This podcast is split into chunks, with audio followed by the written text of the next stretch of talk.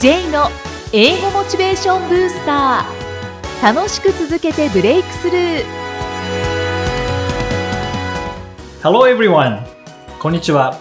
J こと早川浩二です。ハローアシスタントの生きみえですさあこの番組は英語を学ぼうとしている方 TOEIC などの英語テストを受験しようと思っている方に英語を楽しく続けていけるコツをお伝えしていく番組です J さん今回もよろしくお願いします。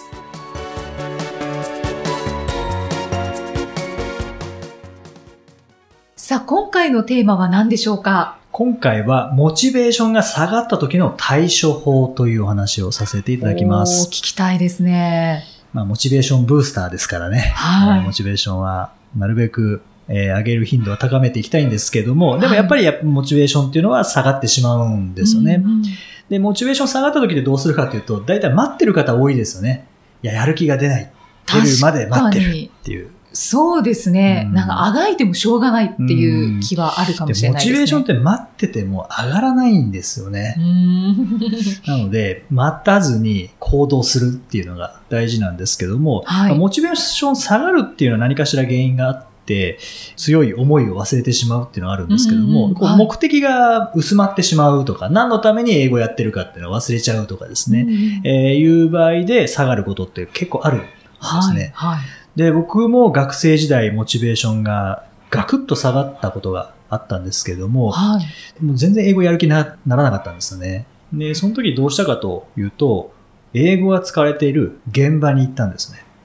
例えば、例えば、これもう前にお話しした、あの、サッチャー首相の講はい演会聞きに行ったっていうお話、あずっと前にしたと思うんですけども、あれがモチベーション下がった時だったんですよね。あ、そうなんですはいね。で、たまたままあ当たったので、うん聞きに行ったらモチベーション戻ってきましたね。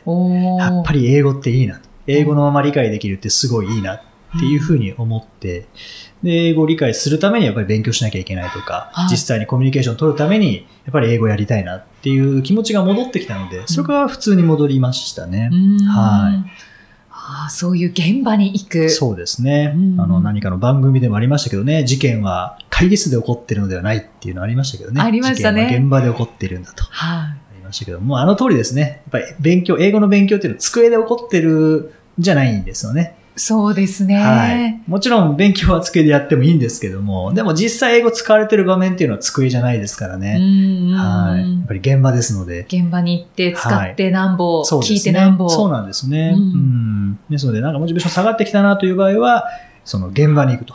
はい。はい。で、もちろん英語を使ってる現場だけじゃなくて、あの場所で勉強してた時が一番自分の中では英語をすごい取り組んでたなっていう場所あるかもしれないですよね。ああ、えっ、と、学校があった場所とか。とか、そうですね。はいで僕は専門学校行ってた時が一番英語頑張ってたんですけども、はいそれは横浜にあるんですよね。なので、あの、モチベーション下がったら、とりあえず横浜に行きますね。そうなんですはい。ね。もういざ鎌倉みたいな感じで、とりあえず横浜っていう感じで。横浜に行って、横浜に行くとやっぱ気合が入りますよね。当時の気持ちっていうのは蘇ってきますので、街を歩くんですか？街を歩く、そうですね。うん、それだけでまあこういう気持ちで歩いたなっていうのを感覚的に思い出せるので、うそうすると自然とモチベーションは上がりますね。なるほど。はやっぱり動くっていうのが大事ですね。そうですね。あとは音楽もいいですよね。なんか一番頑張っていた時にはこの音楽聴いてたっていうのが、うん。それは英語じじゃなくてもいいんですけどね。ゃ何か、何かに対してこう一つのことに対して取り組んでいた、すごい努力していたっていう時はいに聴いていた音楽を、まあ今聞くとやっぱ同じ気持ちになりますからね。そうですね。はいふつふつと蘇ってく蘇るものがってくるんありますね。ですよね。そうなんですよね。うんで別に多分脳の中では英語に対するモチベーションとか仕事に対するモチベーションとか、えー何かに対するモチベーションってこう分かれてないと思うんですよね。うんうん何か一つのモチベーションが上がったらそれはどこにでも使えると思うんですよね。あ逆に、例えば仕事に対するモチベーションが下がってしまったら、英語に対するモチベーションも同時に下がってしまうかもしれないですよね。あ、そうですね。はいじゃあ、仕事のモチベーションを上げたいっはい。て思って、仕事のモチベーションが上がるような、まあ、例えば音楽を聴いた。うん。そしたら同時に英語のモチベーションもはい。上がる上がりますね可。能性が高い。そうですね。うんうんはい。僕、知り合いで、あの、仕事のモチベーションがすごい落ちてしまったっていうはい。知り合いがいたんですけども、はい。で、その方はゴルフ好きなんですよね。はで、ゴルフ結構行っていたので、まあ、うん Facebook もゴルフの写真が結構上がってたので、あ、なるほど。じゃあ仕事でストレス抱えてる分、ゴルフでリフレッシュしてるんですねって聞いたら、ゴルフが楽しくないって言ってましたね。い。やっぱり同時に。そうなんですよね。うんなので、やっぱりどちらかがうまくいかないと、本当に楽しい方もうんあまり楽しくない、モチベーションも下がってしまうっていうことだと思うので、はい。そういう意味ではやはり、こう、うまく上げていかないといけないいですけどね。そうですね。はい。じゃあ、現場に行ってみましょう。そうですね。はい。英語で名言。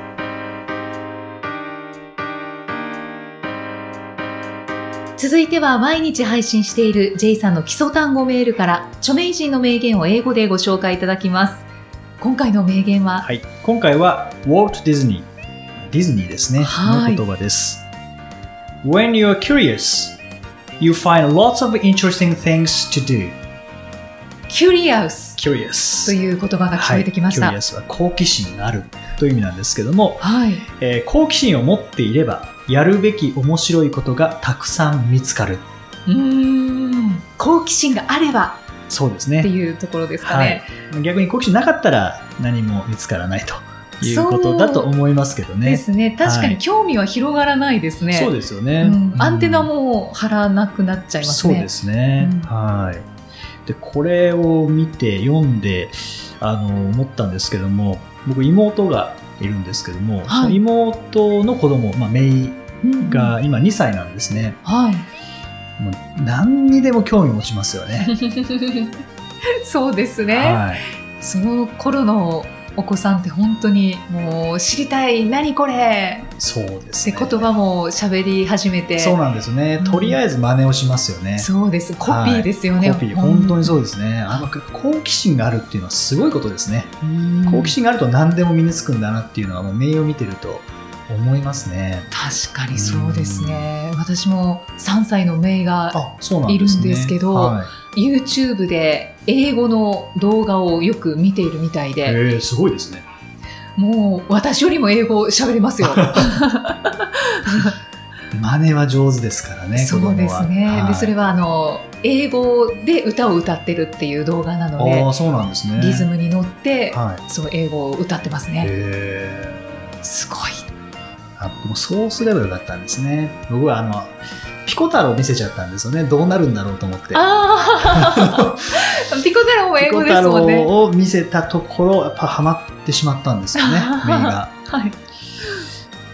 アポペンって、未だにいますね。あ、そう1ですか。歳で、まあ、話をし始めたかまだしないぐらいうんの時に見せたんですけども、はい。その時から興味を持って、その時からなんかアポアポペンペン言ってましたけどね。あは 私のメイは、えっ、と、ヘッド、ショルダー、ニー、ザ、トースってい。う、あ、りますよね。ちょっと片言ですけどそれをやっていて、はいもう全然私分かんなくて最初そしたら、ショルダーはこことか言ってたので、逆にに教えてもらいました。はいもう音で入ってますからね。そうですね強いですよね。音は強いですねそうで。すね。うんまあ、英語に関してもそうですよね、まあ、好奇心持っている内容であれば、やっぱりどんどんどんどん知りたいっていう風になりますし、逆にモチベーション下がってしまった時には、なんか今まで知りたかったものがあんまり興味なくなって英語から離れてしまうっていうことにもなりかねないですからね、はい好奇心は失わずにいたいですよね。そうですね。はい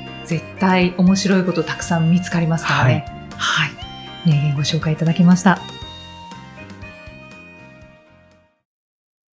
J's Topics このコーナーでは J さんにまつわるあれこれをお話しいただきます。J さん、今回のトピックスは、はい、えー今回は習い事おです。はい。僕はあの4歳から9歳までなぜかピアノを習ってたんですね。そうなんですか、は男の子なのい。に、はい。珍しいですよね。珍しいですうね。んで、未だに覚えてるんですけど、はい幼稚園の入園式行ったら、はい。幼稚園の先生がピアノ弾いてたんですよね。あ、はい、はい。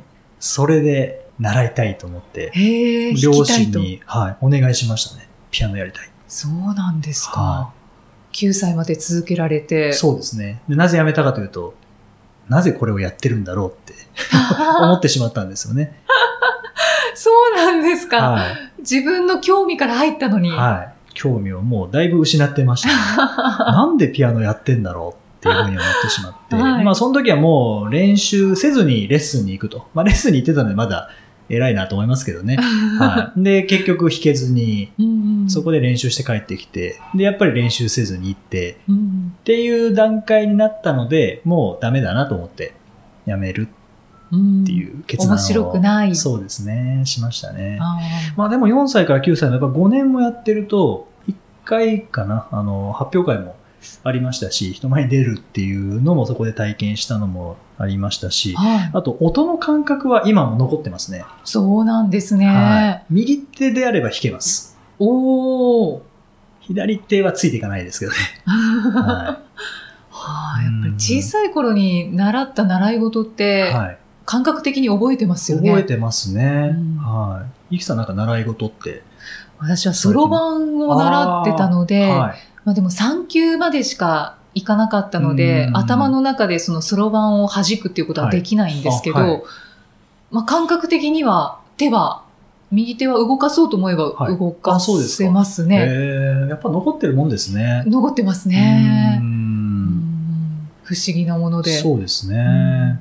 いや、この J ストピックスは、は J さんのいろんなたわいもない楽しいお話を聞くんですけど、そうですねまさかピアノをまさか習ってるピアノがわ。そうですよね。僕も久々に思い出しましたね。はい。あとは、ちょっとだけサッカーやってましたね。そうなんですはいね。小学生の時に。あと習字。あ結構いろいろされてますね。そうですね。習字はおばあちゃんがずっとやってたんですよね。へえ、はいそれも3年ぐらいやりましたね。あ、そうですか。はい J さんは結構いろんなものに興味を持って興味を持ってはすぐ、タイプでしたか？そうですね。興味を持つんですけどね。すぐ冷めてしまって、やめてしまうっていう 部分はありますけども。うん、でもとりあえず興味持ったらやってみるっていうのは昔からそうだったかもしれないですね。ん。じゃあそんな中で英語は続いてるんですね。英語は続いてますね。はい仕事にもなっちゃってますからね。仕事にもなっちゃいましたね。で、ポッドキャストも興味を持って始めたんですけどね。あ、そうですよ、はいこれもずっと続けていきたいですね。そうですね。ぜはいひとも、そしてモチベーションのアップを、はい、そうですね。はい皆さんに伝え続けていただきたいです。頑張りま。す。ジェイズトピックスでした。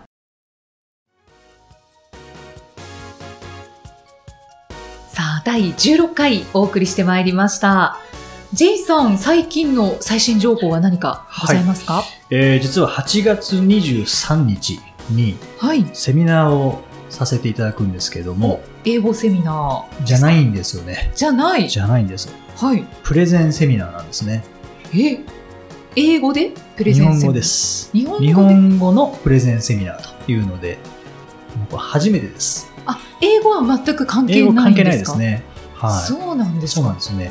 で、まあこれ当然、あの、依頼していただいたんですけれども、はい。その依頼していただいた方が、まあ僕の英語のセミナーずっと依頼していただいていて、はい。で、その英語のセミナーを見ながら、もうこれプレゼンの勉強になるなってすごく思っていただいて、はい。ぜひやってくれとおいーうことなので、で、プレゼンはずっと興味があったので、はいまあいつかそういうお話できたらなと思ってたんですよね。そうですか。ですごくタイミングも良かったですし、そういう機会与えられた、まあ、いいチャンスですので、はい。ぜひやらせてくださいということで、まあ、8月23日なんですけども、はい。これが、あの、主催が JTB ベネフィットという、あの、福利厚生を扱っている企業さんなんですけども、はい。が、えっ、と、選べるクラブっていう会員企業さん向けのそういうクラブがあるんですね。で、その会員企業さんの社員さんは無料でお越しいただけるというものなので、はい。あの誰にでもオープンというわけじゃないんですけども、うんまあ、結構多くの企業さんが、えー JTB ベネフィットを選べるクラブの会員さんなので、はい。これ聞かれてる方で、会員企業の方は多分冊子が送られてきてると思うんうんですよ。ね。で、そこにイベントの冊子とかも入ってますので、はい。そこを見ていただくと、8月23日にやる、えー選べるクラブの、えープレゼンセミナー書いてありますので、はい。ぜひご興味がありましたら、プレゼンセミナーのこの船出をはい。見に来ていただきたいなとそうですね。思いますけどね。初の、はいで、その時は J ではなくて、早川浩二あさあー、どうしようかな。ちょっともうちょっと悩みます。あわかりました。まあ、英語のお仕事をされていて、はいプレゼンもこの初でしそうますっていですねうことで。はい、ただ、まあ、プレゼン、セミナーとしては初めてですけど、プレゼン自体はずっとやってることうんうんですので、まあ、今まで自分がどのように、まあ、苦手だったプレゼンを仕事にしてきたのかとか、はいあと、もうプレゼンってもう日常で勉強できるんですよね。日常がトレーニングですので、まあ、話すっていうのもプレゼンですからね。そうですね。その中でどのようなトレーニングをしていけばいいのかとか、うんあとまあ YouTube とか使いながらどうやって分析するのかとか、うんえー参考にするのかっていうお話を、まあ、2時間でさせていただきますので、はい、会員企業の方はぜひともまずはそのチラシ案内を見てみてください。はい。さあこの番組ではご質問ご感想をお待ちしています。メッセージは J さんのアメブロ英語モチベーションブースターの中のポッドキャスト下にお問い合わせフォームがありますのでお気軽にお送りください。それでは J さん OK, thank you for listening. See you next week. バイバイバイバこの番組は提供株式会社ラーニングコネクションズプロデュースキクタスナレーション生きみえでお送りしました。